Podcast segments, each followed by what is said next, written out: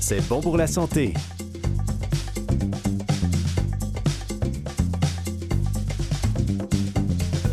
Mesdames et messieurs, bonjour. Ici Camille Chai et je suis en compagnie de mon co-animateur François Baruel. Bonjour François. Bonjour Camille.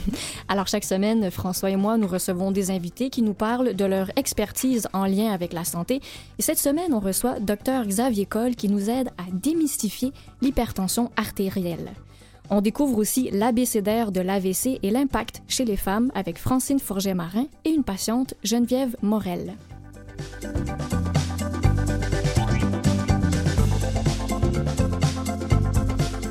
Et bien sûr, on entendra le coup de gueule d'Alexandre Beaupré-Lavallée ainsi que la chronique historique d'Eliott Boulat. Bienvenue à C'est bon pour la santé.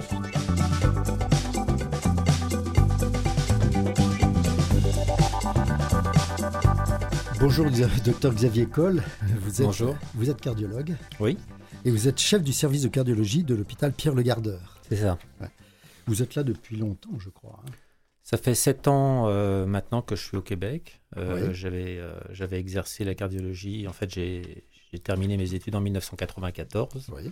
Puis j'ai exercé la cardiologie en France euh, pendant 18 ans avant de, de venir au Québec. Et donc au- aujourd'hui, vous êtes, vous êtes donc tout à fait habilité à parler de l'hypertension artérielle, n'est-ce pas?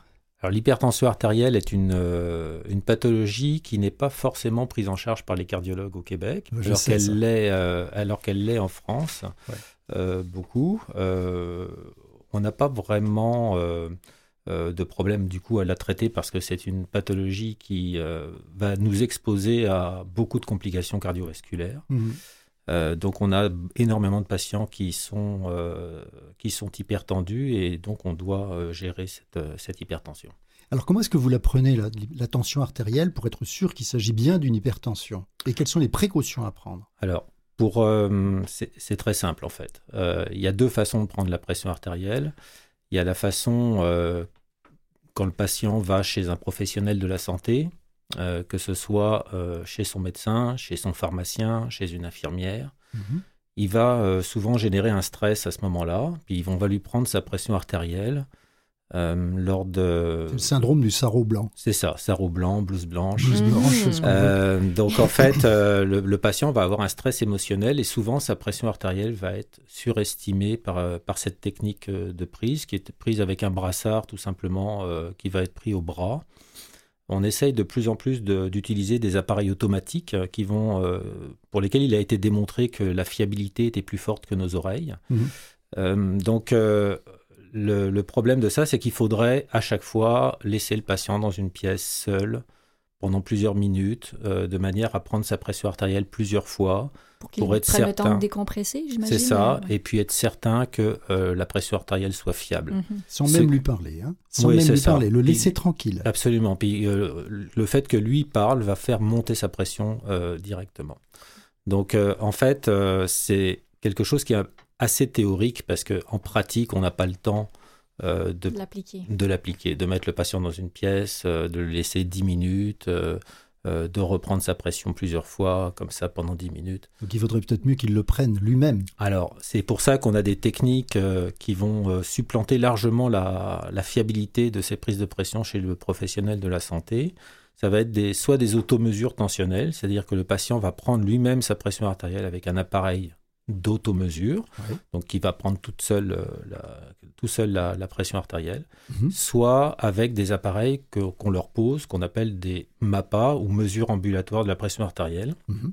qui sont en fait des appareils qui portent généralement à la ceinture, qui sont reliés à un brassard au bras et qui va prendre la pression artérielle toutes les 20 minutes la journée, toutes les demi-heures la nuit, et qui vont nous permettre d'avoir un- Mm. une courbe très fiable sur 24 heures, qui va nous permettre d'avoir une moyenne de jour, de nuit, savoir s'il y a une hausse le jour, s'il y a une hausse la nuit, de voir dans la vie quotidienne du patient, qu'est-ce qui se passe.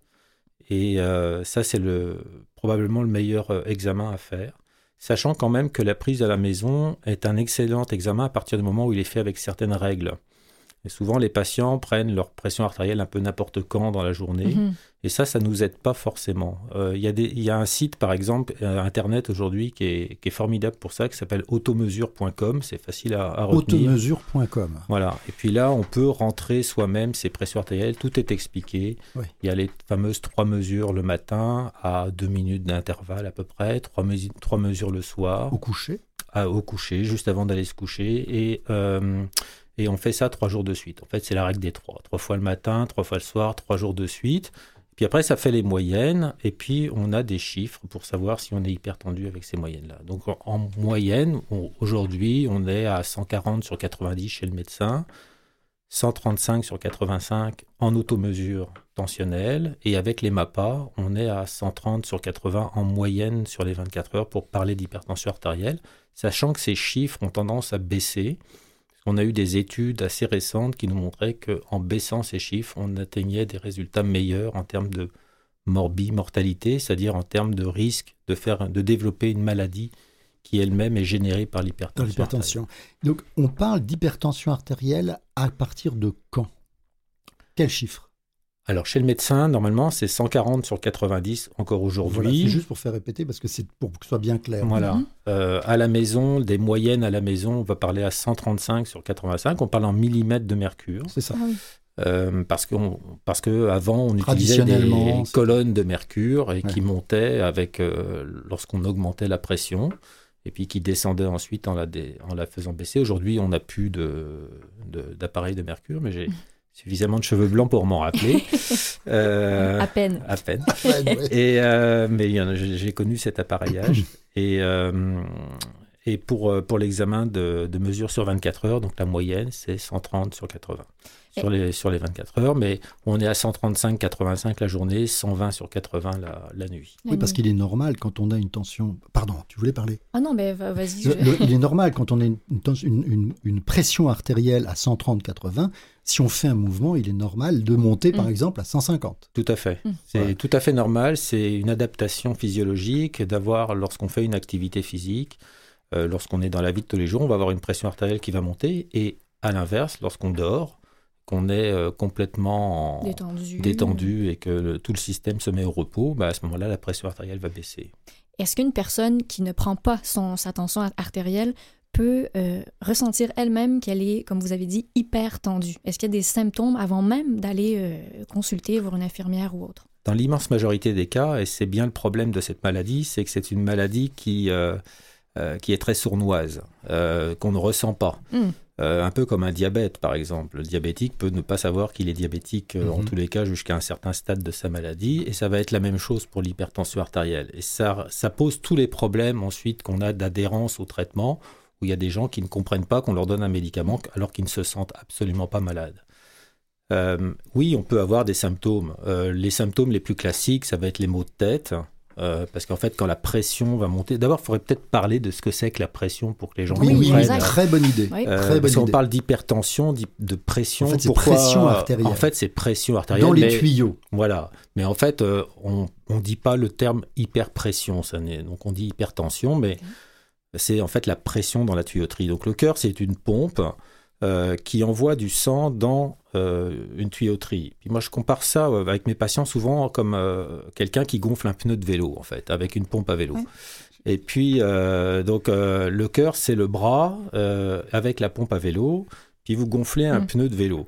Alors, si le pneu de vélo est, est faiblement euh, gonflé, donc avec une pression très faible, le que- votre bras et votre euh, pompe, avec votre pompe, vous n'allez pas forcer Non. pour envoyer l'air à l'intérieur Ouais. de votre Ouais. nœud. Ouais. Le cœur va pas forcer à ce moment-là pour envoyer le sang dans, les, dans le tuyau. Donc, Mhm. ne forçant pas, il va pas se fatiguer. Et puis, euh, le bras, s'il force toute la journée à envoyer de l'air dans un pneu qui est très gonflé, et il va grossir. Bah, Ouais. Là, le cœur, il va grossir aussi. Alors, il y a certaines personnes qui trouvent très intéressant d'avoir des gros bras. Avoir un gros cœur, c'est jamais dangereux. intéressant. c'est jamais intéressant parce que il fonctionne beaucoup moins bien à ce Ouais. moment-là. avoir un et- grand cœur, c'est bien, mais un gros cœur, c'est moins bien. c'est beaucoup moins bien. Exactement. Et euh, donc, en fait, euh, ça provoque aussi, euh, du coup, les, les symptômes qui peuvent, euh, qui peuvent arriver, bah, ça peut être des symptômes déjà d'une évolution de la maladie. On peut ressentir des sensations d'oppression dans la poitrine, donc les maux de tête, parce que la pression à l'intérieur des tuyaux qui sont dans la tête, le, notre cerveau n'est pas, euh, euh, n'est pas protégé contre l'hypertension. On a des organes qui ne sont pas protégés. Euh, pourquoi d'abord il faut avoir une pression artérielle? Parce que on vit sur la Terre. Et que sur la Terre, il y a de la pesanteur Ouais. et que à partir du moment où on a un cerveau qui est au-dessus de la- de- du cœur, Mm. il faut de la pression pour que ça puisse monter et lutter contre la pesanteur. Ouais, On imagine les girafes.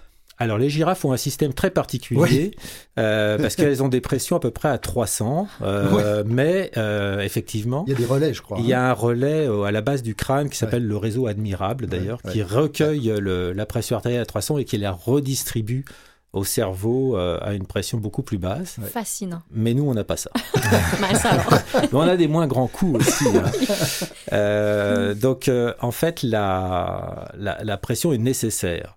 Après, lorsqu'elle devient trop importante, à chaque fois que le cœur va battre, bah, lui, il va lutter contre cette pression, comme j'en ai parlé tout à l'heure, mais en plus de ça, il va envoyer euh, du sang dans une tuyauterie avec beaucoup de pression à l'intérieur et ça va donner des, des micro-traumatismes sur les parois euh, des, des Il va artères. envoyer du sang par à-coup. Voilà, par à-coup. Et chaque à-coup est un micro-traumatisme. est un micro-traumatisme Mhm. sur la paroi qui va euh, finalement parfois se fissurer légèrement. Puis après, ça peut provoquer des problèmes évidemment sur ces artères, avec des artères qui vont s'abîmer, Mhm. euh, qui peuvent se dilater à cause de la pression, qui peuvent aussi se rétrécir. Pourquoi elles se rétrécissent? Bah, C'est un peu comme un mur en fait. Si vous cognez sur un mur puis que vous, euh, vous avez euh, une fissure sur le mur, puis là vous dites bah, je vais remettre une couche de plâtre pour pas qu'on la voie. Mhm. Puis petit à petit, vous mettez des couches de plâtre, puis votre mur il s'épaissit. Alors la, la- la paroi de l'artère va s'épaissir aussi, et progressivement ça va obstruer les artères. C'est-à-dire que la, la lumière, c'est-à-dire le diamètre intérieur de l'artère, va donc diminuer Va progressivement. diminuer progressivement. C'est Donc, aussi euh, l'athérome, ça. Ça, c'est l'athérome. C'est un des mécanismes de l'athérome. C'est pas le seul, bien Pas sûr, seul, bien sûr. mais euh, c'est un des mécanismes de l'athérome. Euh, L'hypertension artérielle va toucher des organes qui sont pas protégés contre cette pression. Donc en fait, en gros, on en a quatre. Il y a le cerveau, les yeux, le cœur et les reins. Tout ce qui souffre au moment de l'hypertension. C'est ces organes-là qui vont souffrir À cause de l'hypertension à long terme. Les Voilà. os vont pas souffrir de l'hypertension, Les muscles, euh, non. les muscles non plus, euh, la peau non plus, etc. Ouais, ouais, ouais. Euh, mais ces organes-là ne, peuvent pas être protégés parce qu'ils ont ce qu'on appelle des, rési- des résistances basses, parce qu'ils doivent être irri- irrigués en permanence. Oui. Donc leur résistance est très basse parce qu'ils veulent du sang en permanence pour pouvoir bien fonctionner. Et donc quand le sang arrive avec une beaucoup trop grande pression, à ce moment-là, bah, c'est là qu'arrivent les catastrophes. Et il faut bien le dire, l'hypertension artérielle est une arme de destruction Si massive. je comprends bien, on pourrait, euh, si on utilise l'analogie avec la chambre, la chambre à air, c'est que les tuyaux, c'est-à-dire les vaisseaux du, des cerveaux, du cerveau, des yeux et des reins et Du euh, cœur. du cœur, Mm. sont euh, des, des- des- du caoutchouc beaucoup plus mou, plus Euh, fragile. plus fragile en tous les cas. Ça, C'est certain. Ils sont pas faits, encore une fois, ils sont pas faits pour résister à des pressions élevées. Ils sont faits pour recevoir tout ce qu'on leur donne en permanence parce qu'ils ont besoin d'une irrigation permanente. Le Mhm. plus simple de dire, c'est le cerveau, par exemple. Oui. Donc, par exemple, lorsqu'on disait, là, le cœur, quand il se contracte, il envoie du sang. Puis, le, si ça va dans un, dans un organe avec une résistance élevée, le, la colonne de, de sang va s'arrêter. Elle va même reculer un petit peu. Puis après, elle va, à- au battement suivant, elle va continuer à Mhm. avancer. Puis elle va reculer un petit peu. Mhm. Puis elle va continuer à avancer.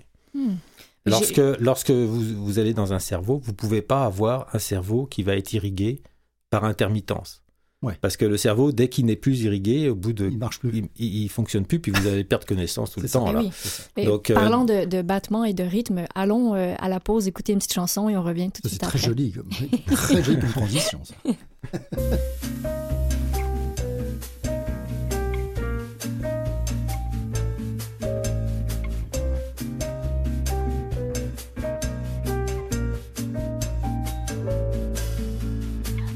Dieu, que c'est lâche, que c'est fâcheux, quelle tragédie, quel tracas.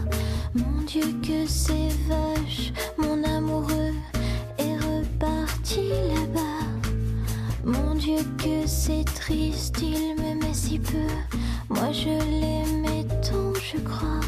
Mon Dieu, tu t'en fiches. Toi, tu n'as Dieu que pour une autre que si le temps passe, je n'oublie pas. La samba, la samba des jours avec toi. La samba des jours avec toi. La samba de mon cœur qui bat. La samba, la samba des jours avec toi.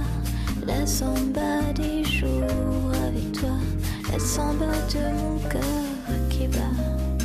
Samba de mon cœur qui bat.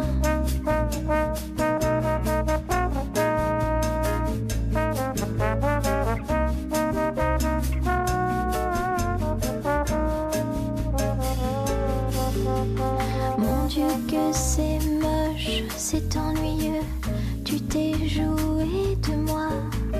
Mon Dieu que c'est cloche de se dire adieu,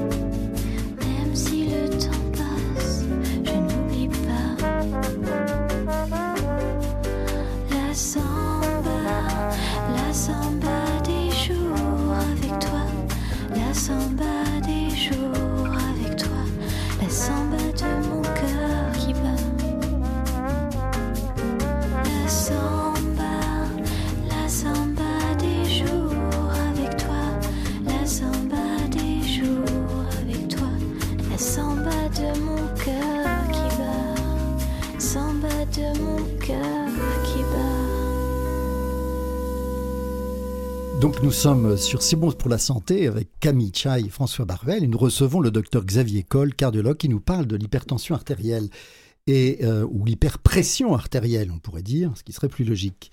Nous avons parlé euh, de la physiologie, ou ce qu'on appelle la physiologie, c'est-à-dire comment ça se passe au niveau des artères maintenant, on pourrait peut-être connaître les causes de l'hypertension artérielle.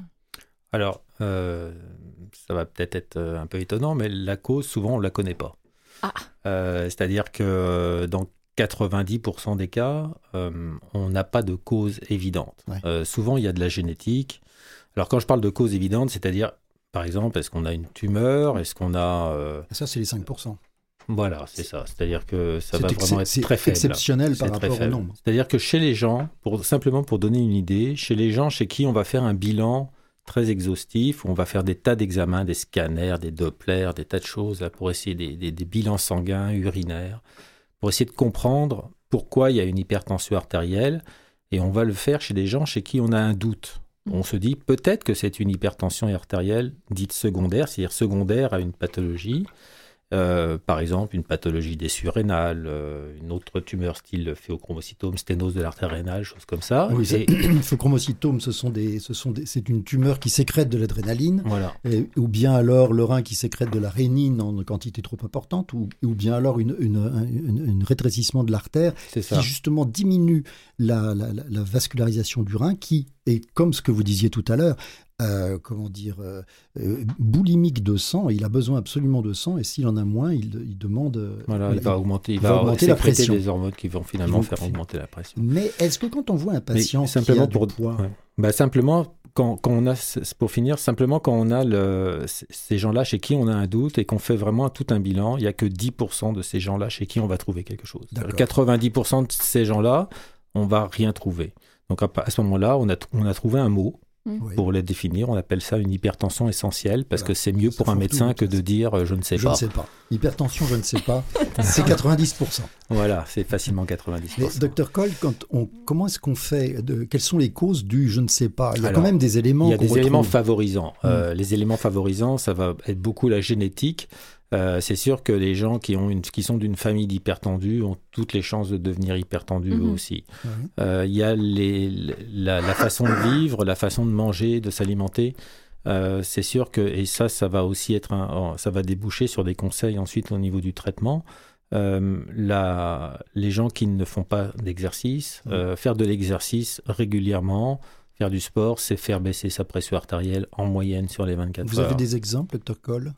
De de, Par exemple, de combien d'exercices peut faire baisser la pression Il faut, bah, généralement, euh, on parle plutôt d'exercices. Nous, on va plutôt, oui, c'est ça. On va, on va plutôt parler de- d'exercices d'endurance, euh, enfin euh, ergométriques. C'est des exercices où euh, justement la pression artérielle va pas forcément s'élever énormément pendant le- l'exercice. D'accord. Euh, donc ça va être la natation, le vélo, la course à pied, la marche, euh, des, exercices comme ça. Mais est-ce qu'il y a une limite? Parce que je pense à. C'est beaucoup à la mode ces temps-ci, les gens qui font des, des, ma- des marathons, euh, tout ça. Est-ce qu'il y a une limite? Oui, les Ironman, est-ce qu'ils ils peuvent pousser un peu trop loin et là, que ça fasse monter Alors leur- ça, ça pourrait faire l'objet d'un débat pratiquement à, à lui tout seul. Hmm. Euh, il y a une espèce de courbe en J en fait avec le sport, si on veut dire juste un mot là-dessus. Oui. C'est-à-dire ne rien faire, on est au niveau de- du début du J là euh, sur le risque. Puis quand on fait du sport, on baisse, on baisse, on baisse, on baisse jusqu'en bas du J. Puis Mhm. quand on continue de faire du sport encore en plus, de Ah, ça plus de plus, remonte. ça remonte. Puis ça va même monter plus que si on, on ne fait rien. Mais ça c'est pour le risque cardiaque parce que le, le sport à l'excès peut entraîner effectivement des, des problèmes cardiaques. Mais c'est pas ça qu'il faut retenir, parce que les- le sport à l'excès, ça touche tellement de peu de personnes par rapport au sport à rien du tout. Il faut Euh, pas avoir qu'il peur de faire du sport. Il là. faut pas avoir peur de faire du sport Oui. et, euh, et- et il faut en faire. C'est Voilà. ça. Euh, il vaut mieux Ouais. faire un kilomètre par jour, euh, une heure de marche par jour ou 30 minutes de marche par jour, Exactement. plutôt que Exactement. trop ou Alors, rien. Chez les enfants, chez les adolescents, chez les jeunes, jeunes adultes, on va plutôt préconiser du vrai sport. Et puis les personnes plus âgées, effectivement, on va leur dire d'être, d'éviter d'être Actif, sédentaire et voilà. d'être actif. Mhm. Euh, la- l'alimentation va avoir un rôle très important aussi. Euh, c'est sûr qu'un surpoids va favoriser une hypertension artérielle. Euh, le- la consommation, Excusez-moi, vous parlez de la quantité ou de la qualité? Alors les deux. Les deux. Mhm. D'accord.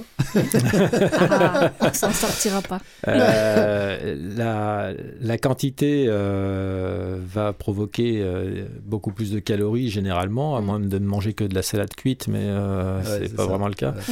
Euh, et, et donc, euh, qui ne seront pas dépensés et ça va faire monter le poids. Et monter son poids, c'est généralement aussi un risque pour faire monter sa pression artérielle. À l'inverse, faire baisser son poids va être un facteur pour faire baisser sa pression artérielle. Mm. Euh, le sel a un rôle très important. Euh, le sel, tout simplement pour retenir les choses simplement, quand on mange très salé un soir, par exemple, on prend une raclette là, on- euh, on- avec du fromage salé, avec euh, de la charcuterie. euh, On a pris 500 le grammes le lendemain. soir, voilà, et ben la nuit, souvent, on se lève parce qu'on a soif. Oui. C'est vrai. Euh, parce que le sel attire l'eau, en fait. Donc, quand vous mangez du sel, votre organisme va garder l'eau et ne va pas l'éliminer. Donc, ça va augmenter le volume, finalement, à l'intérieur d'une tuyauterie qui n'est pas extensible à l'infini. Mhm. Et donc, vous allez augmenter votre pression à l'intérieur de ces tuyaux. Donc, euh, vous allez faire de l'hypertension artérielle. Donc là, et en plus de ça, le sel a un effet euh, directement néfaste sur la paroi des artères avec un effet de durcissement. Donc, non seulement vous augmentez le volume à l'intérieur, mais en plus de ça, vos, artères sont moins distensibles Moins et dilatables. moins dilatables. Et donc, euh, la pression artérielle à l'intérieur va, va augmenter plus facilement. Aïe, aïe, on, on veut pas se rendre jusque-là, quoi. Mais je Et le tabac Mm. Le tabac, euh, de toute façon, euh, ça c'est notre, notre ennemi. euh, De toute façon, j'aime bien la réponse. ouais, de toute façon, de toute pas bon. façon, le, tabac euh, pour un cardiologue, c'est euh, C'est tabou. Ça peut pas. La, la première cigarette, euh, la première cigarette est déjà néfaste. euh, le, le mieux, c'est de jamais commencer. Ouais, c'est sûr. Et après, quand on a malheureusement commencé, bah, il faut essayer de s'arrêter et puis il faut y arriver. Et c'est pas facile Non, parce que c'est une drogue dure. Donc, vrai, euh, on peut aider les gens. euh, il faut qu'ils soient motivés. Mais euh, oui, ça. Mhm. Et quelles sont les complications alors, docteur Cole? Alors, les complications vont toucher les, les quatre organes dont on a parlé tout à l'heure, Mhm. donc euh, essentiellement. Donc, au niveau du cerveau, euh, ça va provoquer euh, euh, des, euh, des accidents vasculaires cérébraux, dont je crois on va parler tout à Ouais, l'heure. ouais, C'est-à-dire que il- ça peut boucher des artères à l'intérieur du cerveau, puis que du, du coup, il y a une partie du cerveau qui n'est plus irriguée, qui n'est plus alimentée, qui va mourir. Mhm. Euh, avec les conséquences que la démence vasculaire, absolument. Ouais. Euh, au niveau cardiaque, ça peut provoquer des infarctus, euh, ça va provoquer de l'insuffisance cardiaque. Quand je parlais de la pompe qui n'arrivait plus à, à envoyer le sang correctement dans les artères, parce- soit parce que le cœur s'épuise, soit parce qu'il n'arrive vraiment pas à bien se dilater, à bien se, se remplir en fait. À ce moment-là, bah, le sang qui va sortir va être moins important en volume. Et donc, on va atteindre une insuffisance cardiaque euh, avec les conséquences euh, sur la qualité de vie qui sont très importantes, importantes pardon, euh, avec notamment de l'essoufflement, des œdèmes, etc. Au niveau cardiaque, ça va donner ça. Ça peut donner aussi des troubles du rythme. Ça peut donner pas mal, pas mal de, de que complications. le trouble du rythme? C'est quand le cœur ne va plus battre Ah, régulièrement, normalement. Mm. Puis ça peut entraîner notamment une maladie qui... euh, ça va prédisposer, on va dire, à une maladie qui est très commune, euh, qui s'appelle la fibrillation auriculaire. Ah bah ça, c'est une cause d'AVC, d'accident vasculaire cérébral parce aussi. que lorsqu'on fait de la fibrillation auriculaire, on va avoir euh, la, la possibilité de, de faire euh, des caillots à l'intérieur du cœur qui ensuite vont avoir qu'une envie, c'est d'en sortir et puis euh, pouvoir aller au cerveau. Oui, faire des ravages. Euh, donc au niveau des reins, ça va donner, euh, si on veut aller vite, euh, de l'insuffisance rénale. Mhm. Et puis au niveau des yeux, ça peut donner des, des hémorragies euh, au niveau des de la rétine, avec euh, des pertes de champ visuel également. Bon. Hmm. Écoutez, tout ça, c'est c'est- c'est pas très gai, c'est hein. pas Très gai, non, mais non, non. mais ce qui est gai, par contre, c'est qu'on a des solutions à tout ça. Ah. C'est-à-dire que Et si on on, parlera en- du traitement Oui, après la pause. après la pause. Un vrai professionnel, ce docteur Cole.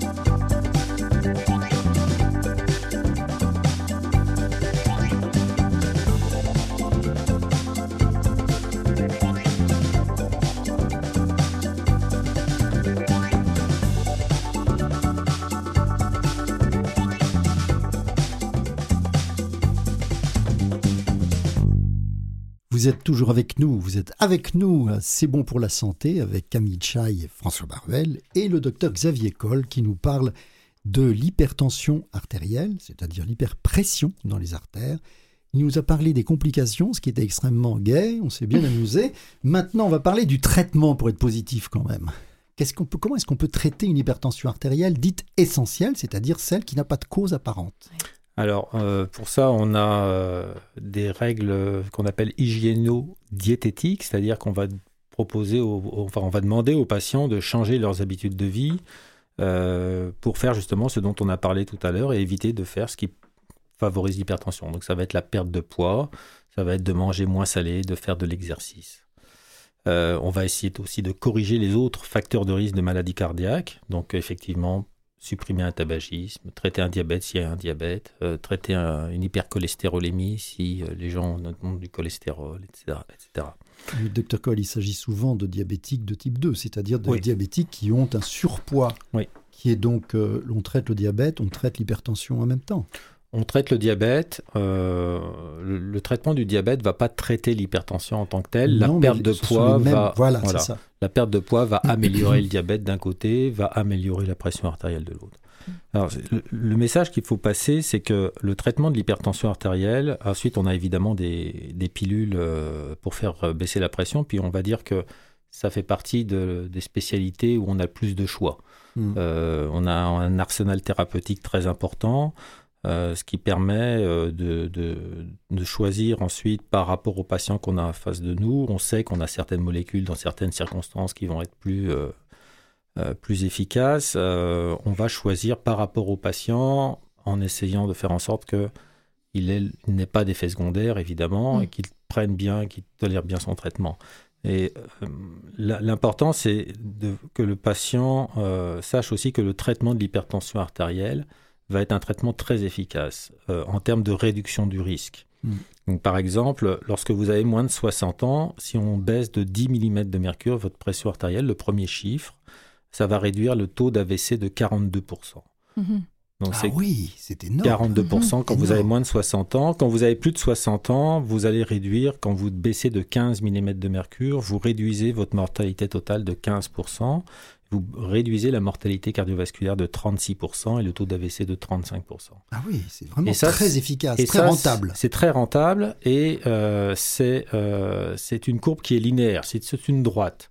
C'est-à-dire Mm. qu'elle va pas euh, s'arrêter de, de- de diminuer le risque au fur et à mesure qu'on se rapproche d'une pression artérielle normale plus on va baisser, plus on va diminuer ce risque d'AVC.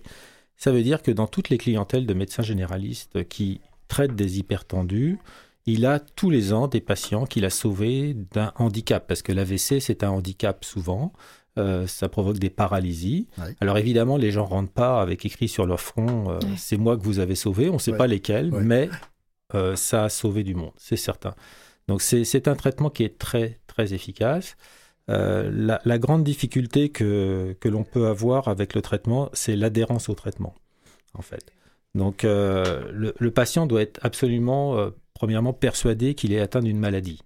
Oui, parce que si c'est le contraire, quels seraient ses motifs d'aller... Exactement. Il faut, voilà. il faut euh, qu'il connaisse euh, et savoir qu'il peut avoir des conséquences graves à cette maladie. C'est ce dont on a parlé. D'où la sensibilisation est très importante. euh, C'est ça. ouais. Il doit penser que le traitement a des effets bénéfiques et il doit penser que les bienfaits de ce traitement vont être supérieurs aux inconvénients Mm. qu'il peut avoir à cause de son traitement. Mhm. Donc, euh, euh, nous, on, est euh, souvent confronté à des gens euh, qui vont être dans le déni, en fait, au départ. C'est-à-dire, euh, est-ce qu'il est vraiment atteint? Euh, Alors, euh, euh, il peut vous dire des phrases comme ça. euh, Moi, parfois, j'ai un peu de pression, mais c'est le stress. euh, Donc c'est une banalisation. il ouais. va banaliser, il va être dans le déni, il ne va pas croire qu'il a une hypertension, il ne veut pas croire qu'il est malade, parce que lui, il ne le sent pas. Euh, il peut aussi euh, avoir un doute sur les conséquences. Donc on peut avoir des phrases du type « Mon grand-père aussi, il fumait, il buvait, il avait une pression euh, très élevée, puis il est mort à 94 ans. Alors qu'est-ce que vous venez m'embêter Mm. avec, euh, Ouais, avec un traitant On, euh, entend ça pour les fumeurs, oui. Ouais, aussi, voilà. Golda Meir qui est morte à 90 ans et qui fumait deux paquets par jour. Voilà. Euh, il peut avoir un doute sur l'efficacité du traitement. Le régime, le traitement, ça sert à rien. Ou alors il va dire, Bon, au bout d'un mois de traitement, je suis guéri, j'arrête mes, mes, mes médicaments. Euh, il faut qu'il ait moins d'inconvénients que de, euh, moins que de bénéfices, Mhm. évidemment. Euh, euh, il va dire, euh, moi, je prendrai pas vos comprimés. Il va trouver quelque chose. Oui, lui-même va j'ai mal son... au ventre ouais. avec ça ou euh, n'importe quoi et à ce moment-là il va il va dire qu'il va arrêter ses comprimés et puis euh, il y a l'effet dévastateur des notices aussi dans les dans les boîtes de Mhm. médicaments Oui, c'est sûr. puis ça il y a même des études qui ont montré que plus les gens lisaient les notices plus ils avaient des effets effets secondaires donc Aïe, aïe, aïe. euh, Donc, il faut euh, pas lire la notice. bah c'est pas pas forcément la une bonne retirer. idée Et on peut pas Ouais, la on peut retirer. pas la retirer D'accord. Voilà. C'est autre Ouais. cause es- euh, du terme essentiel qu'on ne sait pas trop. Voilà. Est-ce qu'il y, a- est-ce qu'il y a une classe de médicaments? Autrefois, on utilisait beaucoup les diurétiques. Euh, bah, en fait, euh, aujourd'hui, euh, les diurétiques euh, Ça permettait de, au moins. reste un élément Éliminer le essentiel. sel. Ouais, éliminer le sel et puis diminuer le volume en fait. C'est ça, sang. de sang. Aujourd'hui, ils ont été quand même supplantés en première intention généralement par d'autres médicaments, Oui. notamment les inhibiteurs de l'enzyme de conversion Mhm. et puis les inhibiteurs calciques. Mhm. On va pas rentrer dans trop de techniques. Non, non, non, là. non, non, non, mais. fait, Euh, mais euh, il y a deux autres classes de médicaments qu'on utilise généralement avant. Le diurétique va arriver en, en troisième position. mhm. Euh, et ensuite, on a les bêta-bloquants qui sont euh, des médicaments qui sont euh, euh, en même temps ralentisseurs euh, de façon importante de la fréquence cardiaque, qui sont passés un petit peu au second plan, voire au troisième plan euh, maintenant, sauf s'ils ont une autre indication euh, associée, comme une maladie cardiaque, par exemple un problème de rythme ou une chose comme ça. D'accord, oui. Mais euh, c'est vrai que ça pose. cer- Certains ont des effets secondaires. Je pense déjà au diurétique chez un, Ouais. un homme de 70 ans qui a une hypertension et qui a une hypertrophie de la prostate. C'est compliqué de prendre un diurétique. Oui, alors les diurétiques, il bah, faut les prendre le matin parce que ça fait faire pipi, donc Bah il faut éviter ça. de les prendre l'après-midi, sinon on se lève toute la nuit. Ouais. Euh, euh, effectivement, quand vous avez un problème de prostate, ça peut accentuer les problèmes. Euh, euh, Il y a certains diurétiques qui peuvent vous faire pousser les seins aussi. euh, oui, aussi, c'est intéressant. euh, Il y a, y a- les bêta-bloquants avaient mauvaise presse chez les hommes parce que euh, ils étaient associés à des problèmes d'érection. Oui. Et en fait, euh, c'est pas le bêta-bloquant en tant que tel qui provoque l'érection, c'est l'hypertension artérielle qui provoque l'érection. Qui Ça, on n'en a pas parlé dans les Mhm. complications, mais Mhm. c'est une complication Qui euh, les- qui provoque l'absence d'érection. qui provoque l'absence d'érection. Enfin, en réalité, les troubles érectiles. Les troubles érectiles. Euh, donc, euh, puis pour ça, il y avait une très belle étude italienne qui montrait euh, très vite en trois groupes euh, où on donnait des, des bêta-bloquants sans dire euh, sans- enfin, euh, aux patients qui étaient hypertendus, qui n'avaient jamais eu de problème d'érection. Puis il y avait un groupe où on disait pas ce que c'était, un groupe où on disait c'est un bêta-bloquant, puis un groupe où on disait c'est un bêta-bloquant, attention, ça peut donner des troubles de l'érection. Mm. Et dans le groupe où on disait rien, il y avait 8% de mémoire euh, qui avaient des troubles de l'érection dans le suivi. Dans le groupe à qui on disait c'est un bêta-bloquant, euh, il y avait à peu près 15% de troubles de l'érection. et dans le groupe à qui on disait euh, ça peut donner des troubles de l'érection, de l'érection, il y avait 35% de, Et de voilà. troubles de l'érection. C'est l'effet nocebo. C'est ça. Puis les- le premier organe sexuel, le premier organe sexuel de l'homme, ça reste le cerveau. Ah bon? Ah oui? Ouais. Ça, c'est un autre sujet, ça.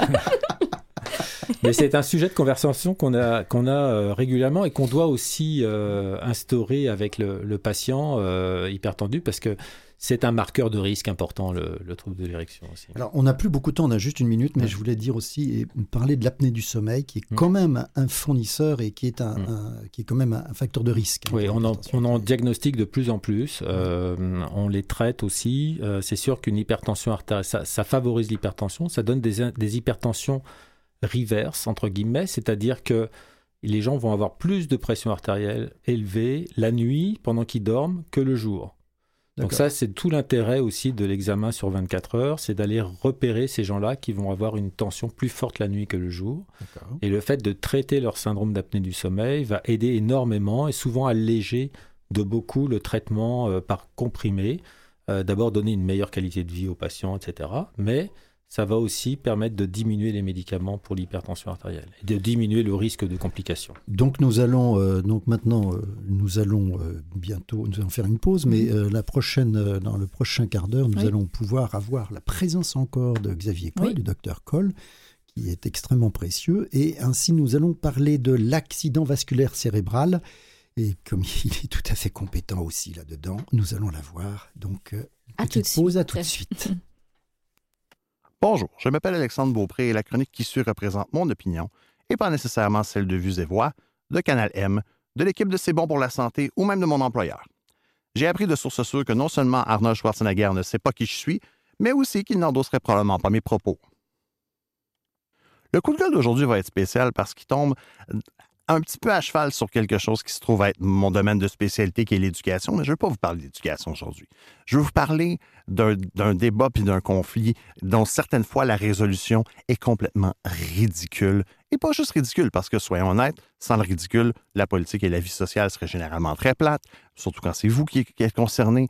Mais parfois, le ridicule, je veux pas dire devrait tuer, mais le ridicule devrait avoir certaines conséquences. On peut pas laisser les gens faire ce qu'ils veulent tout le temps. Et euh, le problème, c'est que des fois, ça touche pas juste les personnes qui sont impliquées aujourd'hui, mais ça touche la société pour les 20, 30, 40 prochaines années. Alors, je vais plus vous parler de santé publique aujourd'hui. Je vais vous parler de l'éducation sexuelle à l'école. L'éducation sexuelle à l'école euh, est, un de ces sujets qui, partout en Occident, pose problème parce que le sexe, c'est intime. Et il y a des gens qui pensent que, d'une part, euh, la sexualité devrait être enseignée à l'école pour que les gens que les jeunes apprennent de saines habitudes de sexualité, et de l'autre, vous avez des gens qui considèrent que la sexualité ne devrait pas être enseignée à l'école pour des raisons diverses, du genre, ça va inciter les adolescents et les adolescentes à avoir du sexe, et cela est mal. Euh, c'est là où on dit que l'éducation ou l'école a une composante morale et que la sexualité est morale. Et c'est là où j'ai le goût de hurler et de casser quelque chose autour de moi, ce que je ne ferai pas parce que j'adore les gens de chez Canal M. Euh, mais le point est le suivant. Le 10 décembre dernier, le Journal de Montréal rapportait la nouvelle que le ministre de l'Éducation, Jean-François Robert, a demandé la recension de tous les cas de parents qui ont demandé à ce que leur enfant soit retiré des cours d'éducation sexuelle. Et mentionnait, excusez-moi, j'ai un coup de gueule dans la gorge, euh, mentionnait que, commission, euh, dans certaines commissions scolaires, je n'aimerais pas, il y avait jusqu'à 200 cas d'élèves retirés des cours d'éducation sexuelle. OK. Retirer ses enfants des cours d'éducation sexuelle, ça veut dire qu'on ne reconnaît pas qu'il est important que, que, nos enfants soient formés ou éduqués ou sensibilisés, utilisez le mot que vous voulez, à des choses qui, et là vous m'arrêterez lorsque je vais parler de quelque chose qui vous semble moral. Par exemple, euh, la prévention des maladies transmises sexuellement. Par exemple, la sécurité dans, les, dans, dans la relation sexuelle et les relations d'intimité. Par exemple, c'est là qu'on prévient la violence sexuelle, comme le viol ou la traite des personnes. Est-ce qu'on peut tous s'entendre pour dire que le, viol et la prostitution forcée, ne, certains vous diraient que c'est un oxymore, mais que la, que la traite des personnes et le viol sont des choses dont il faut parler une fois de temps en temps? Je ne sais pas si vous avez regardé du porno récemment, mais si vous n'en avez pas regardé, je peux vous garantir quelque chose. Vos ados en regardent. Et vos pré-ados en regardent. Ce qui fait qu'il faut contrebalancer quelque part. L'éducation à la sexualité, c'est aussi un panorama des sexualités. Vous pouvez être d'accord ou ne pas être d'accord avec l'homosexualité, avec les sexualités dites alternatives, les LGBT et, ce mouvement-là. Vous pouvez ne pas être d'accord. Par contre, il est indéniable que votre enfant, votre ado va avoir à dealer avec ça dans la société, à gérer cette situation-là. Et on essaie de prévenir. Socialement, il est supposé y avoir un consensus contre l'homophobie et contre le, rejet sur la base de sexualité. Non, attendez, c'est même juridique, c'est même législatif. Il y a une charte des droits qui dit qu'il ne faut pas discriminer là-dessus. Mais il faut peut-être l'expliquer aux gens, surtout aux enfants puis aux adolescents qui ont grandi dans ce qu'on appelle un milieu hétéronormatif. Il n'y a rien de mal avec l'hétérosexualité ou l'hétéronormativité. Ben, peut-être. Mais le point, c'est qu'il faut voir d'autres choses. Et ce n'est que le début de ce que ce panorama-là doit se faire. Et de deux choses l'une. Soit vous considérez que l'école, soit ces parents-là considèrent que l'école fait mal ce travail-là et préfèrent le faire eux-mêmes. C'est tout à fait correct. Euh, dans ce cas-là, c'est pour ça que le préambule de la loi sur le ministère de l'Éducation autorise à se partir une école privée. Ou alors de l'autre, c'est une question d'être prude et d'être moral et d'être sur des valeurs qui datent d'il y a je ne sais pas combien de temps. Voici le problème la sexualité, c'est devenu une question de santé publique et de santé psychologique et de santé physique depuis un certain temps. Ça ne date pas d'hier. La sexualité, l'importance de la sexualité dans la santé, dans, le développement de la personne, dans la, la, sexualité contribue à combattre la solitude, contribue à combattre la maladie, contribue à combattre l'isolement, contribue à combattre un paquet d'affaires. Et c'est pas en la rendant version 1945 ou version les ploufs de dire que, que juste parler de la sexualité va inciter les gens à avoir des comportements déviants que ça va arriver. C'est comme, écoutez, retirer ses enfants de l'éducation sexuelle parce qu'on n'est pas d'accord avec ce que l'école veut transmettre et parce qu'on veut lui transmettre ses propres, et là je me sens en gros guillemets, valeurs à ce sujet-là, ce serait comme retirer son enfant des cours d'histoire parce qu'on est fâché et, du résultat de la Deuxième Guerre mondiale et qu'on pense que hein, le programme du national-socialisme mérite d'être mieux traité que ce qu'il est là. C'est la même chose. Ben, non, c'est pas la même chose. Mais pour moi, ça, ça devient la même chose. Parce qu'on handicape toute une génération en les retirant de ces cours-là. La raison pour laquelle on est capable d'avoir des, des, avancées sur l'égalité des sexes, sur la réduction de la violence faite envers les femmes, sur la réduction de la violence et des crimes haineux, c'est avec l'éducation. Les enfants, les adolescents font ce que leurs parents leur montrent. Manque ici, manque d'où. Et lorsqu'on dit à des gens, non, cette, chose-là d'éducation publique, ça relève de la morale et tu devrais avoir honte d'en parler ou je veux pas que tu sois contaminé. On est en train de passer le message que la sexualité, c'est laid, la sexualité, c'est sale, la sexualité, c'est quelque chose dont on ne devrait pas jaser. Moins on en jase, plus il y a de gens qui souffrent, moins il y a de gens qui en profitent. Vos adolescents baisent, vos adolescents regardent de la porno, vos adolescents se touchent le soir. Et si vous avez de la difficulté avec ça, fallait peut-être pas avoir des enfants.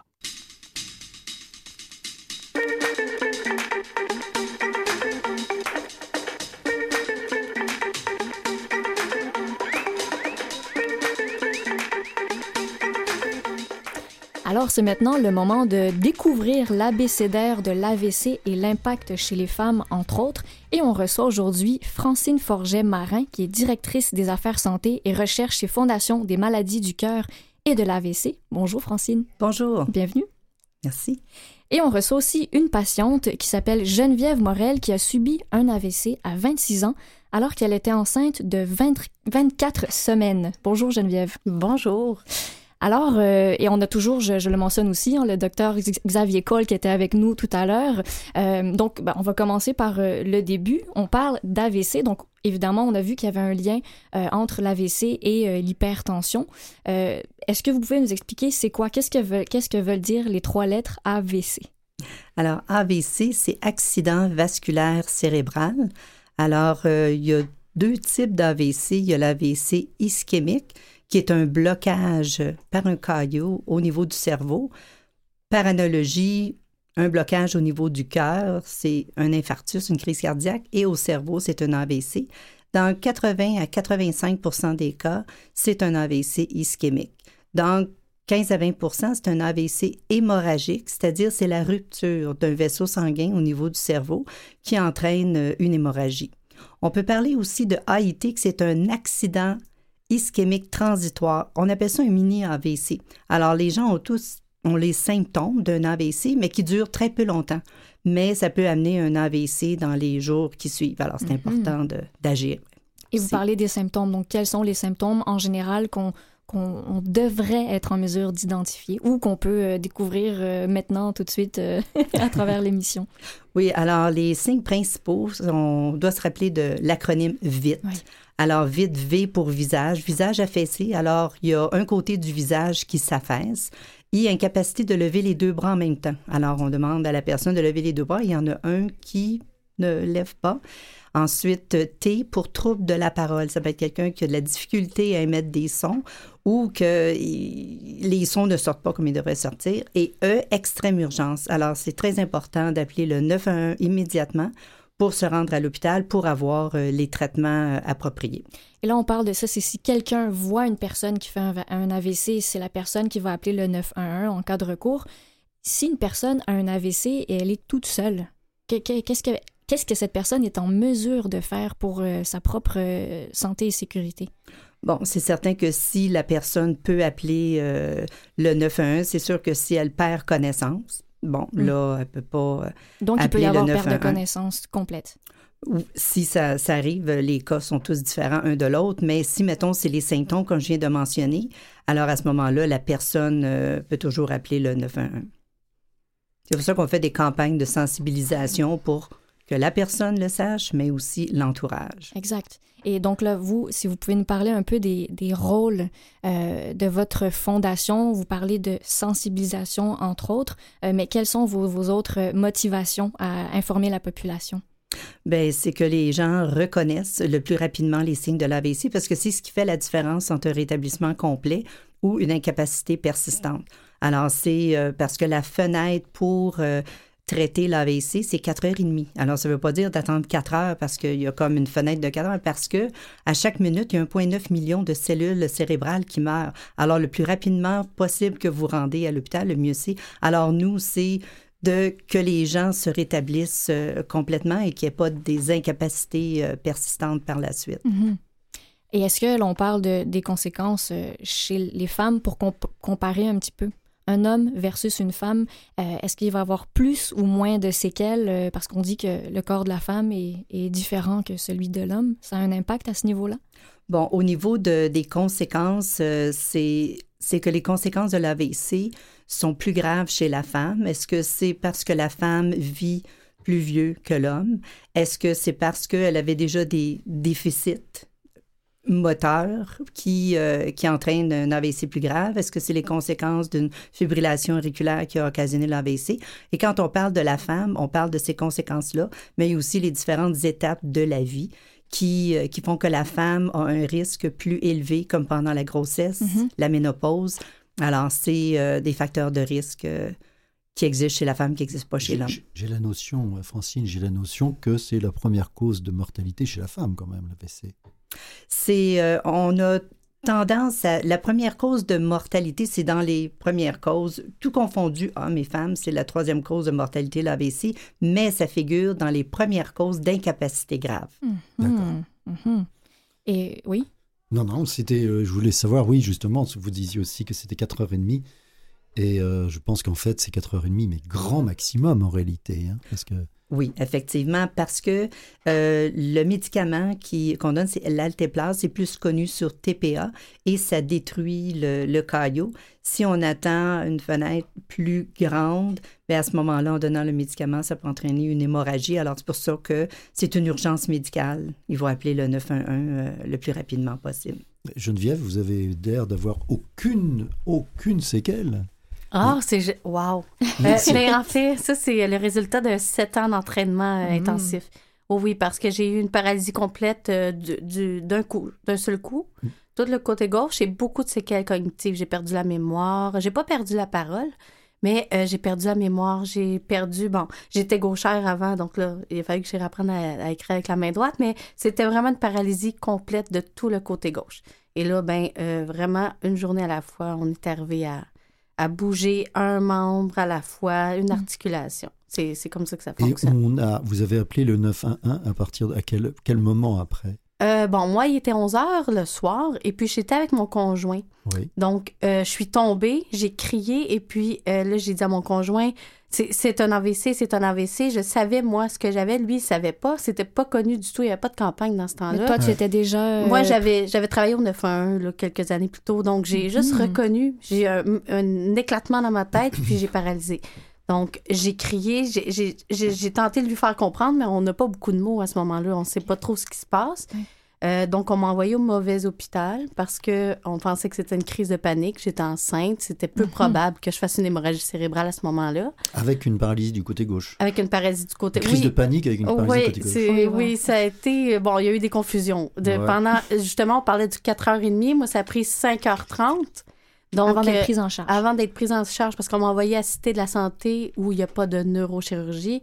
Ensuite, euh, bon, dans le, dans le corridor, ils se sont rendus compte que c'était pas une crise de panique.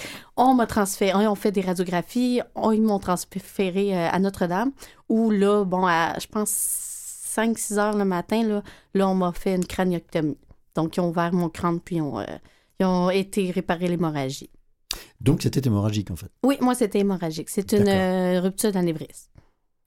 Et donc, vous a- ça vous a demandé, euh, quand on dit que vous êtes une, une vraie preuve de persévérance, à quel point ça a changé votre vie? Oh wow. Euh, ben c'est sûr qu'à ce moment-là, euh, on pleure et puis on pleure longtemps parce que c'est un tout d'un coup la vie change puis c'est injuste. Mm. Mais ensuite de ça, moi j'avais un enfant à, à naître.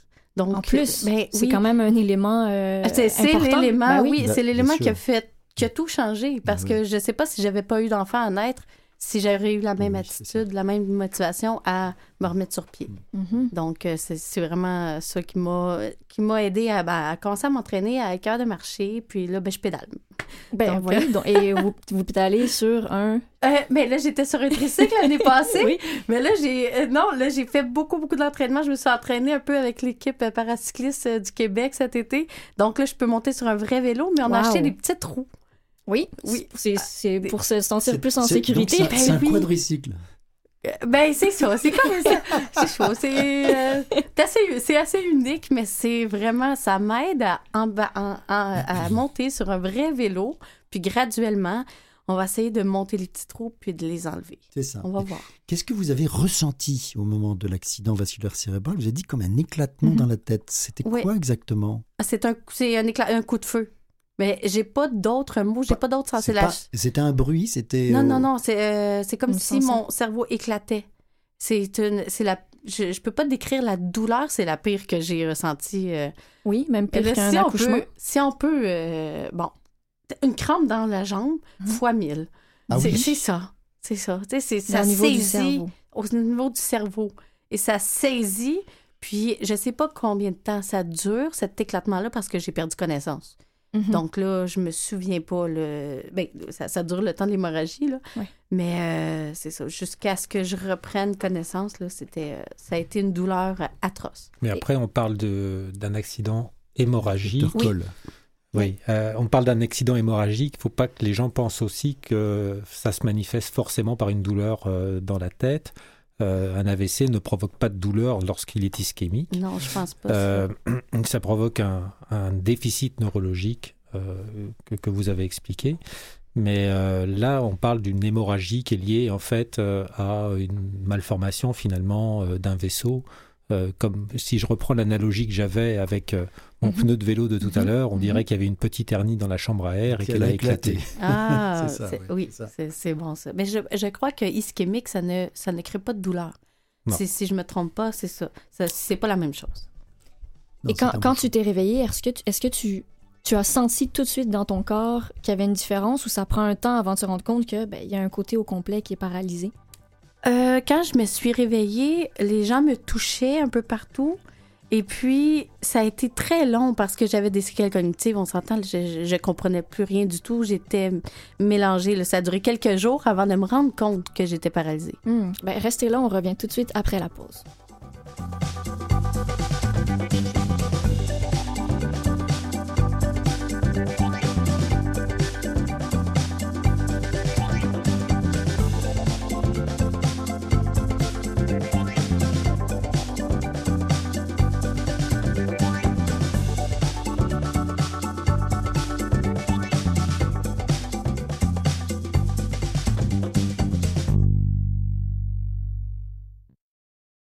Vous écoutez toujours C'est bon pour la santé je suis en compagnie de François Baruel et nos invités aujourd'hui dans le studio sont Dr Xavier Cole qui est toujours avec nous, Francine Forget-Marin, euh, Geneviève Morel et on, se demandait, euh, parce que Geneviève, vous nous avez dit que, euh, bon, vous, en cinq heures à peu près, vous avez été prise en charge et on se posait la question à savoir, les personnes, par exemple, comme les Autochtones, si ça leur arrive, eux, ils, sont, ils sont beaucoup plus loin, ils ont moins facilement accès à un hôpital.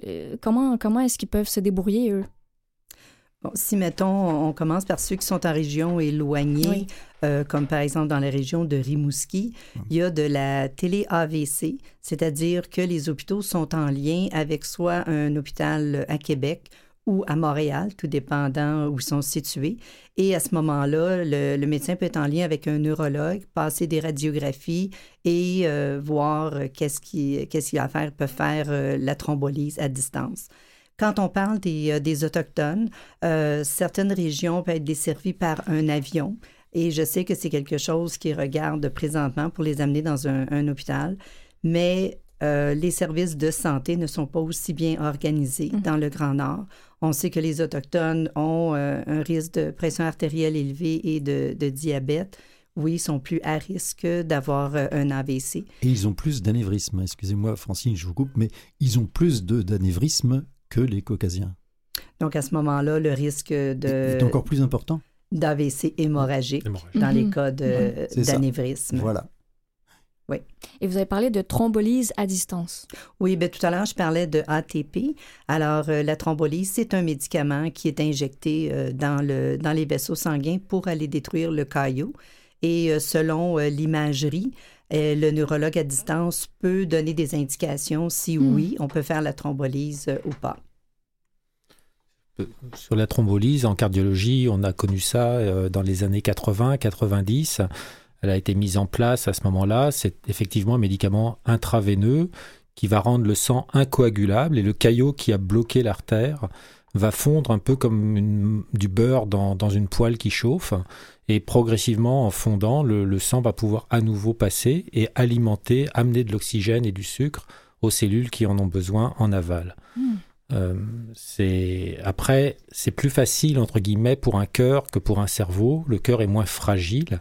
Il n'a pas les risques que le, le cerveau a parce que avant un infa- ce qu'on appelait un ce qu'on appelle un infarctus cérébral, c'est un AVC, c'est-à-dire qu'il y a un, un caillot qui bloque complètement une artère du cerveau. Le, la partie du cerveau qui est irriguée par cette artère et seulement par cette artère va mourir si on ne va pas débloquer rapidement la- l'artère. Mhm.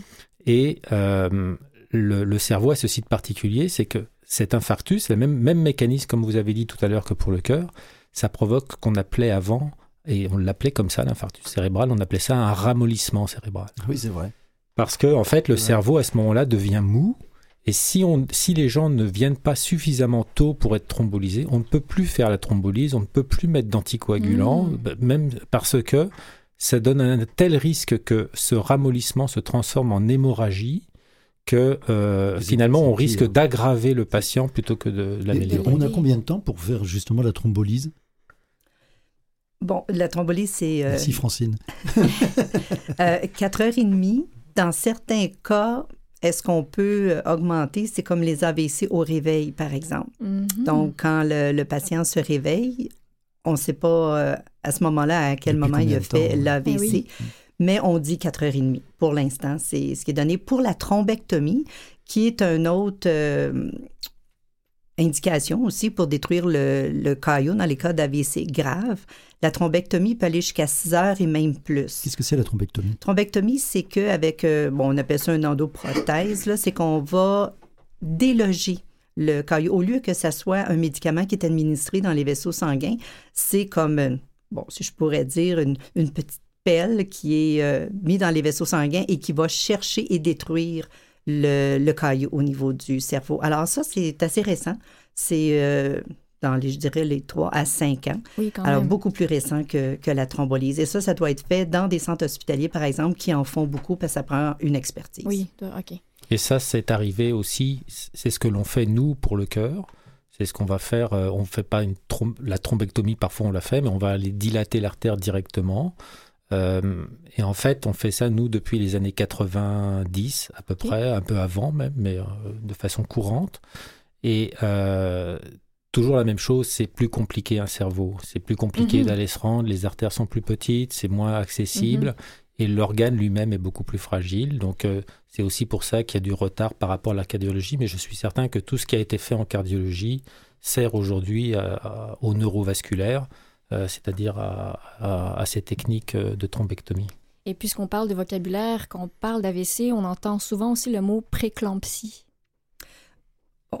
Bon, autant moi que vous. Ouais, la pouvez pré- ça c'est pour les femmes C'est pour les femmes enceintes. enceintes. Ah, ouais. voilà, Ouais. entre Pour les femmes enceintes, et ça, c'est euh, c'est lié euh, directement à l'hypertension artérielle, en fait. euh, et elles font une espèce d'hypertension maligne euh, euh, à ce moment-là. et, euh, Sans avoir forcément eu d'hypertension auparavant. sans prof- pas, pas forcément, Pas forcément, effectivement. ouais, Pas ouais, forcément. ouais.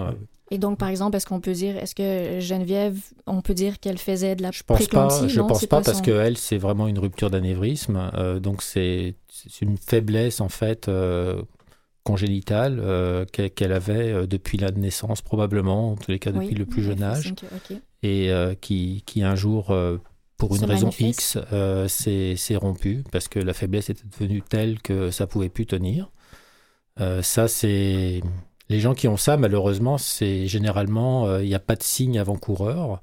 Et, Absolument euh, aucun. bah, parfois, on tombe sur des anévrismes lorsqu'il y a des artériographies qui sont faites, des imageries pour aller voir euh, pour d'autres raisons, etc. Mais par hasard. Voilà, puis on tombe dessus, puis parfois, effectivement, on peut aller euh, mettre qu'on appelle un coil à l'intérieur de, de l'anévrisme pour le boucher, entre guillemets, pour éviter qu'il Enfin, se on- rompe plus on re- tard. On rechemise le, le- on rechemise le- le- l'artère. En, en quelque sorte, oui. Ouais. C'est ça. Mais euh, sinon, c'est c'est une épée de Damoclès que, pour le coup, qu'on a vraiment au-dessus de la tête euh, et dont on n'est absolument pas au courant, effectivement. Eh oui, eh oui. Et Geneviève, on parle de l'épée Damoclès en une minute. Est-ce que vous êtes d'accord avec ce terme-là?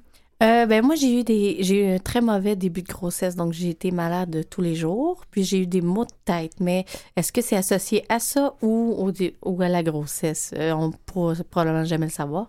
Donc euh, c'est ça c'est vraiment une épée euh, on s'attend pas à ça en tout cas. Oui, non, hein, non, non, non, le, docteur m'avait dit, oh, ben, t'as des petits maux de tête, c'est sûrement à cause du début de grossesse, ces choses-là. Puis, euh, finalement, puis on fait pas une radio, euh, un scan ou une radio, là, je sais pas exactement le terme, mais euh, on le fait pas comme ça. euh, non, pour si- s'il n'y a pas de raison, Ben on- non. voilà, on le fait Donc, pas. surtout pas enceinte. Oui. Donc, euh, tout ce qui- c'est Oui. ça. Tout ce qui manifeste ces maladies cardiovasculaires, justement, c'est la brutalité. C'est-à-dire que 5 Ouais. secondes avant, tout va bien, 5 secondes après, tout va mal. Brutalité, un terme qu'on retient. Restez avec nous, on se retrouve tout de suite après la pause.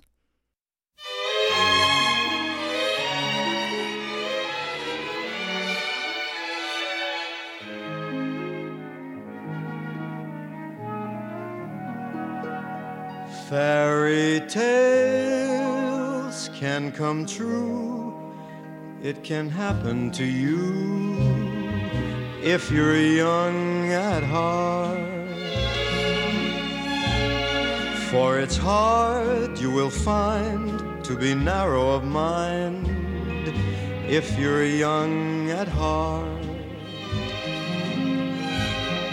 You can go to extremes with impossible schemes.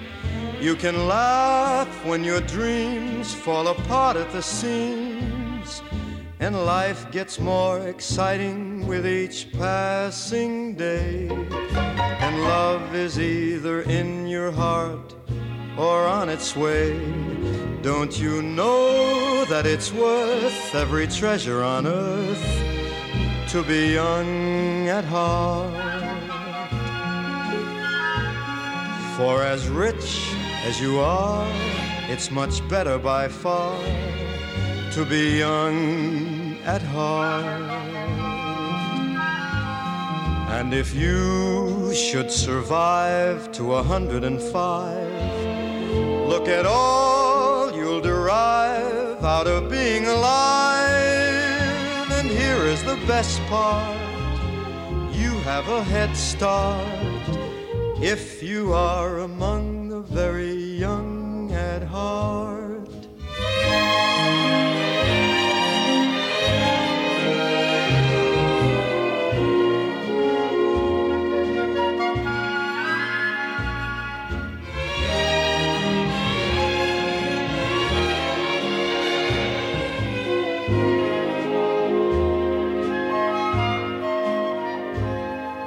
And if you should survive to a hundred and five, look at all you'll derive out of being alive. And here is the best part you have a head start if you are among the very young at heart.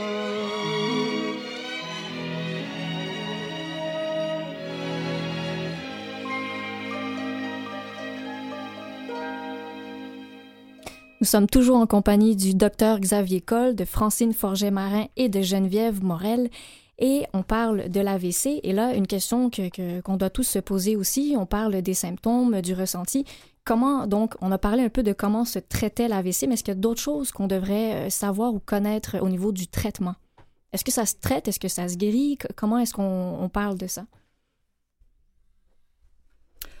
Euh, bon, les traitements qu'on a parlé, euh, la thrombolyse, la thrombectomie, c'est sûr que par la suite, il y a une réadaptation à faire. Euh, il y a 21 à 35% des gens qui se retrouvent avec une aphasie, alors réapprendre à parler. Il y a les cas de paralysie. Alors, les gens, il faut qu'ils aillent en physiothérapie, ergothérapie, pour, parce qu'il y a un rétablissement complet qui se fait éventuellement, mais euh, tout de suite après l'AVC, il y a quand même une réadaptation euh, à faire. Mhm. Alors, euh, tout dépendant de, de l'AVC et de la personne. Alors, ça peut aller dans le cas de, de Geneviève. Geneviève, oui. Bon, pris plusieurs années, mais c'est quand même quelques mois en réadaptation. Et j'avais vu des chiffres. En fait, on dit que les femmes donc sont moins susceptibles de se remettre euh, le mieux possible d'un AVC contrairement à un homme, mais apparemment pas beaucoup de personnes vont en réadaptation après leur AVC. Pourquoi? Bon, les, les, les femmes, premièrement, ne sont pas sensibilisées à le risque d'AVC. Et euh, le risque d'avoir une maladie du cœur ou d'un AVC est plus élevé que le cancer du sein. Mais ça, les femmes euh, Non, ne pas le savent nécessairement, pas. effectivement. Et aussi, les femmes tardent à aller euh, à l'hôpital. Alors, comme on sait, les femmes pensent plus aux autres qu'à elles-mêmes et retardent le fait d'aller consulter. Et pour les programmes de réadaptation, ben là, ils ont des enfants à s'occuper, ils n'ont pas vraiment le temps d'aller en Mhm. réadaptation. Et euh, oui, c'est les raisons que, que les femmes euh, sont des aidantes naturelles. Alors, si le conjoint a un AVC, bon, on va s'en occuper, mais on remarque que chez les femmes, ils n'ont pas nécessairement euh, le même soutien. Et c'est ce que vous faites, vous, au sein de votre fondation, d'où l'intérêt de sensibiliser tout le monde, mais surtout aussi les femmes. Oui, c'est ça, c'est les femmes. Et comme on, comme on dit, les femmes aussi, euh, ça, commence, ça change présentement, mais il y a quelques années, euh, les femmes se présentaient euh, chez le médecin et puis, bon, que ce soit pour une maladie du cœur, les femmes ne se sentaient pas bien. Ah, ça doit être une dépression. On ne voyait pas nécessairement que la femme soit face à une maladie du cœur ou un AVC. Mais euh, ces choses-là changent. Alors, on, pour ça, nos campagnes de sensibilisation pour que les femmes soient sensibles à leur risque. Docteur Xavier Coll, il me semble bien que les, symptômes, les symptômes, les signes de l'infarctus du myocarde ne sont pas tout à fait les, hommes, les mêmes chez les hommes et chez les femmes. On va dire qu'il y a plus, euh, peut-être un petit peu plus d'atypie, c'est-à-dire des, formes un petit peu différentes de celles qu'on rencontre dans les livres. Mais chez les hommes aussi, on a des, formes très atypiques, ça existe. Ce qui est vrai, c'est que euh, effectivement, on avait la notion auparavant, et j'ai connu aussi cette époque où on disait que les femmes, finalement, elles ne faisaient pas d'infarctus. Donc, euh, on négligeait beaucoup les femmes euh, mmh. lorsque elles avaient des, symptômes qui n'étaient pas forcément typiques. Et puis, petit à petit, on a été effectivement sensibilisé au risque cardiovasculaire des femmes. Et euh, aujourd'hui, on les traite exactement comme les hommes. Donc il faudrait vraiment aussi sensibiliser les femmes sur le risque de l'infarctus du myocarde et des maladies cardiaques en général. Oui, effectivement. Hum. Et pas seulement sur l'AVC. Non, effectivement. Mais est-ce qu'il y, a un moyen d'éviter un AVC? Bon, on parle, toujours, on parle toujours de prévention, que ce soit pour éviter un premier AVC ou encore euh, dans les, personnes qui ont des AVC, on parle de prévention secondaire pour ne pas avoir un deuxième AVC. C'est les mêmes recommandations, ne pas fumer, euh, avoir une alimentation saine, faire de l'activité physique, limiter sa consommation d'alcool, euh, gérer son stress, sa pression artérielle, parce que la pression artérielle, c'est le premier facteur de risque de l'AVC. Tout ça euh, dans la première Contrôler le diabète. C'est la même chose pour les maladies du cœur et l'AVC. Oui. Et pourquoi on parle de deuxième AVC? C'est incroyable. On peut, une personne peut avoir jusqu'à combien d'AVC? Pourquoi est-ce que ça doit se renouveler? C'est que les personnes qui ont fait un AVC sont un risque plus élevé de, faire d'autres AVC. C'est pour ça qu'il faut encourager ces gens-là à prévenir euh, un deuxième AVC. en diminuant le facteur de risque. Il faut peut-être justement chercher la cause de l'AVC. Alors quand on trouve la cause, la cause en fait d'un AVC, on parle des AVC ischémiques, là, on est mhm. bien d'accord. Euh, la cause, en fait, c'est tout ce qui est entre la pompe qui envoie le sang au départ, c'est-à-dire le cœur, et le cerveau. Donc on a le cœur lui-même qui peut envoyer, former un caillot et envoyer un caillot vers le cerveau. On a toute la tuyauterie, entre guillemets, entre le cœur et le cerveau, et notamment l'aorte, les carotides, qui peuvent euh, provoquer des, plaques d'athérome qui vont s'effriter et qui peuvent envoyer soit des caillots, soit des, morceaux, en fait, qui vont monter au cerveau aussi. Soit ça peut se former directement dans le cerveau, qu'on appelle ça des AVC cryptogéniques à ce moment-là.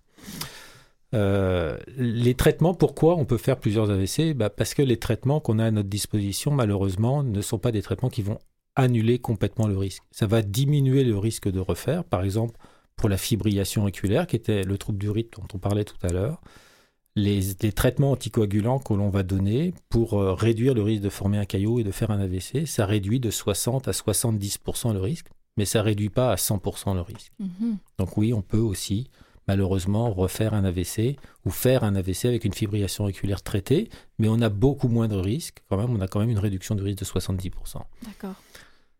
Et Geneviève, euh, je ne sais pas si c'est indiscret comme question à vous poser, mais comment se porte votre euh, enfant aujourd'hui? Ah, il était pas actif. il est très, très en forme.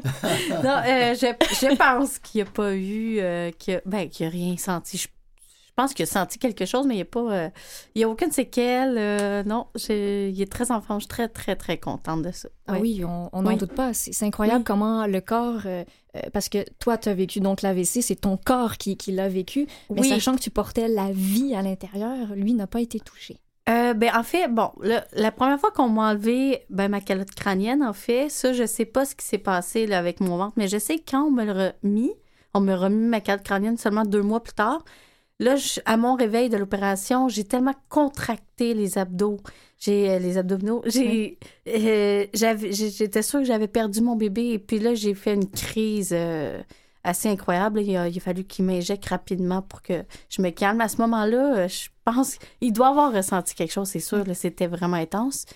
Mais sinon, ben comme ça, là, non, il n'y a aucune séquelle. Problème. Puis je suis, ouais, je suis très contente. Ben, je, suis très contente pour toi aussi, hein, c'est le cas de le dire. On l'est tous. Euh, puis on, sait aussi que euh, on dit dans les, euh, les conséquences ou les, les chiffres, qu'il y a souvent des risques que des, mari- des mariages, oui, prennent fin Ah. suite à un AVC. Qu'est-ce que tu as à dire de ça? bon, ben ça a pris fin. ah, Malheureusement, oui, ben on était conjoints de fait. Ben, c'est une réalité, puis j'en parle. Mhm. Euh, on a vécu une espèce de violence conjugale, mais vraiment au niveau psychologique. Après l'AVC, ça a duré deux ans. Euh, on a eu recours au service euh, de, la, de la protection de la jeunesse pour nous aider Mhm. parce que j'étais euh, en situation de handicap. Mon conjoint ne savait pas trop comment jongler avec ça. Ben C'était oui. une situation de crise. Donc, la meilleure solution a été que je quitte. euh, quand j'ai passé deux ans à l'hôpital en chaise roulante et puis quand j'ai été capable d'apprendre à marcher, ben là, j'ai je suis sortie de l'hôpital et j'ai quitté la maison. Et ça a été la meilleure décision pour ma famille. Vraiment. Ah oui, aujourd'hui, tout le monde est d'accord avec Mhm. ça. C'est la meilleure solution pour mon ex-conjoint, Mhm. pour moi et pour mon Pour enfant. votre enfant. Ah oui, oui, vraiment. Donc, Oui. c'est, oui, c'est, on peut dire malheureux, mais en même temps, euh, c'est, génial de vous entendre dire qu'au final, c'était la meilleure solution. Euh, il y a une vie hein, après ça Oui. et euh, il faut Oui. prendre soin de nous.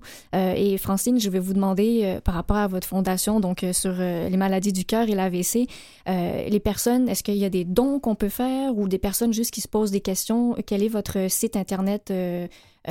oui? Oui, notre site internet cœur-et-avc.ca. Alors, euh, vous allez voir dans AVC, vous avez de l'information sur l'AVC. Vous pouvez même faire une évaluation de votre risque cardiovasculaire. Il y a des dépliants. On a aussi un programme La vie après un AVC, alors qui se donne dans différentes régions du Québec.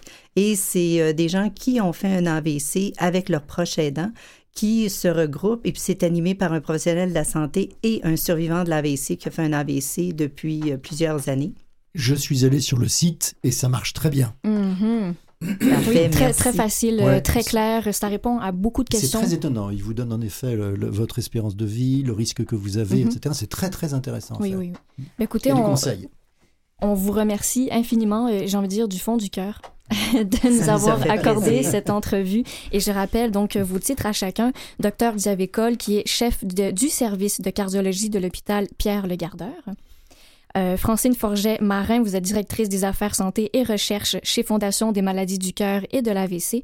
Et Geneviève Morel, euh, une chose que tu voudrais ajouter sur ce que tu fais aujourd'hui? euh, Euh, ben, présentement, je Oui. m'entraîne beaucoup. Je suis cycliste, je suis à l'université en communication. Puis euh, oui, je, je prévois une belle carrière en communication là, qui s'en vient après mon bac. on te le souhaite. Merci, Merci. beaucoup à vous trois. Merci, Merci. beaucoup. Merci.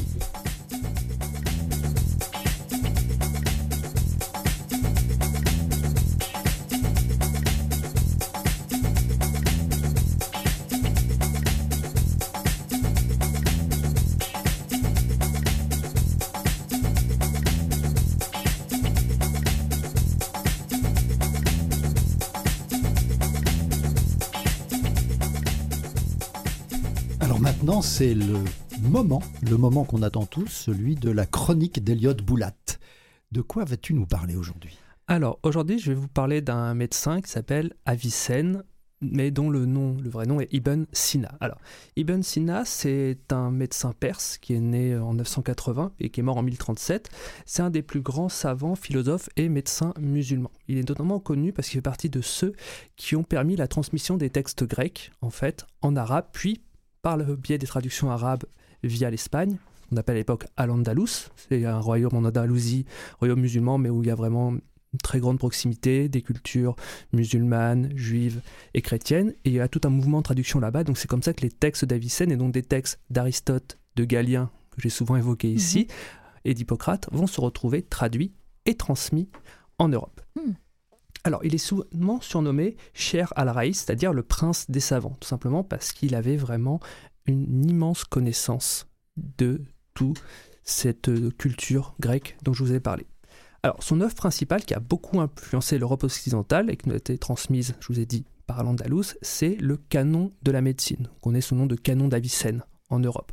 C'est tout simplement un résumé de Galien et d'Aristote et notamment de pratiques médicales, parce que Avicenne est énormément sur la pratique. Il va notamment poser énormément de diagnostics. C'est ce qui va lui permettre notamment euh, sa pratique de la médecine d'être assez reconnue. C'est ce qui va lui arriver euh, notamment dans sa jeunesse.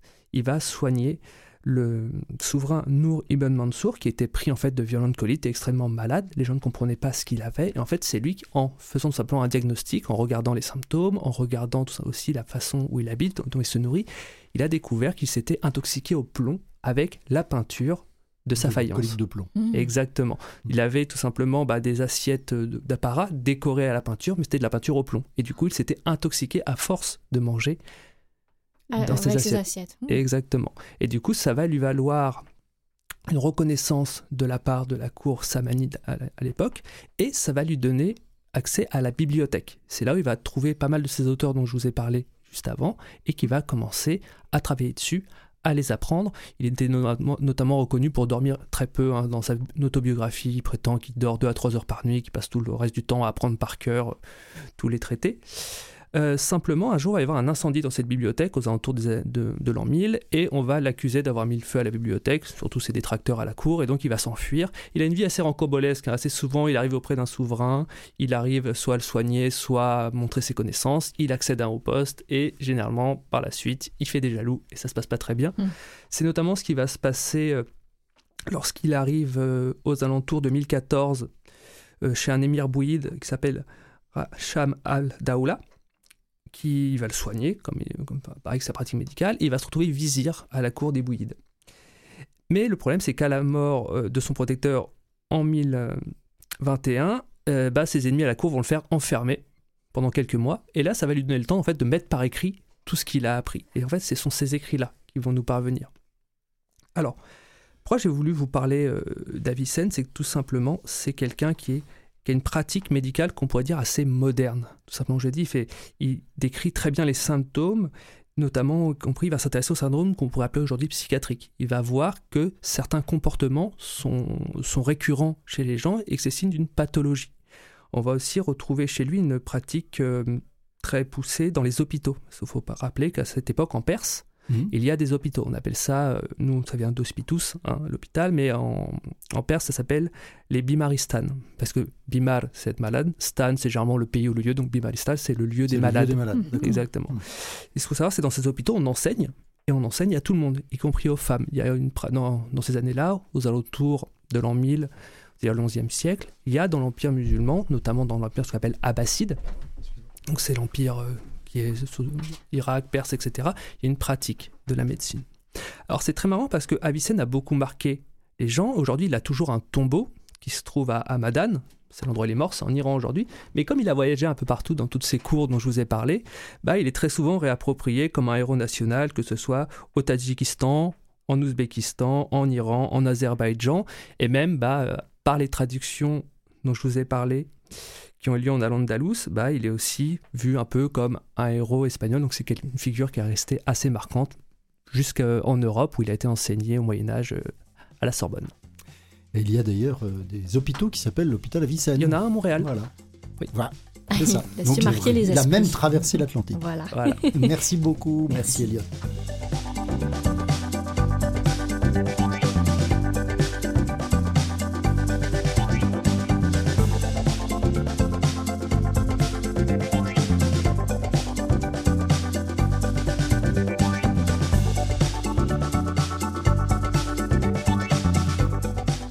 Avec tout ce qu'on vient d'entendre aujourd'hui, François Barbel, qu'est-ce que tu nous conseilles? Eh bien, je, moi, je vous conseille une chose, euh, c'est de prendre au sérieux cette histoire de pression artérielle, de bien la mesurer. Et dès que la prochaine fois, quand vous irez chez votre pharmacien habituel, n'hésitez pas à faire prendre votre tension. Parce qu'en fait, c'est comme ça que ça se découvre, c'est un petit peu au hasard. Mhm. Et est-ce que d'ailleurs, euh, par exemple, les Jean- Coutu, Pharmaprix, bon, des endroits comme ça, quand on voit une petite machine et des gens qui s'y assoient tout seuls, c'est de ça qu'on parle? C'est exactement de ça Ah, que je parle. bien, bien. Absolument. C'est une machine qui est automatique et qui donne la pression, bien sûr. Il faut prendre le temps, comme le disait le docteur Xavier Coll, de se reposer un petit peu.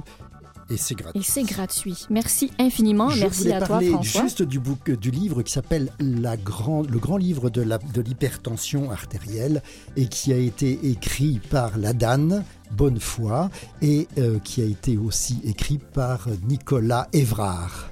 Merci à toute l'équipe, Catherine Bourderon, Jean-Sébastien La Liberté, Alexandre Beaupré-Lavallée, Elliot Boulat et tous nos invités. On se retrouve la semaine prochaine pour un autre épisode de C'est bon, pour la santé. santé.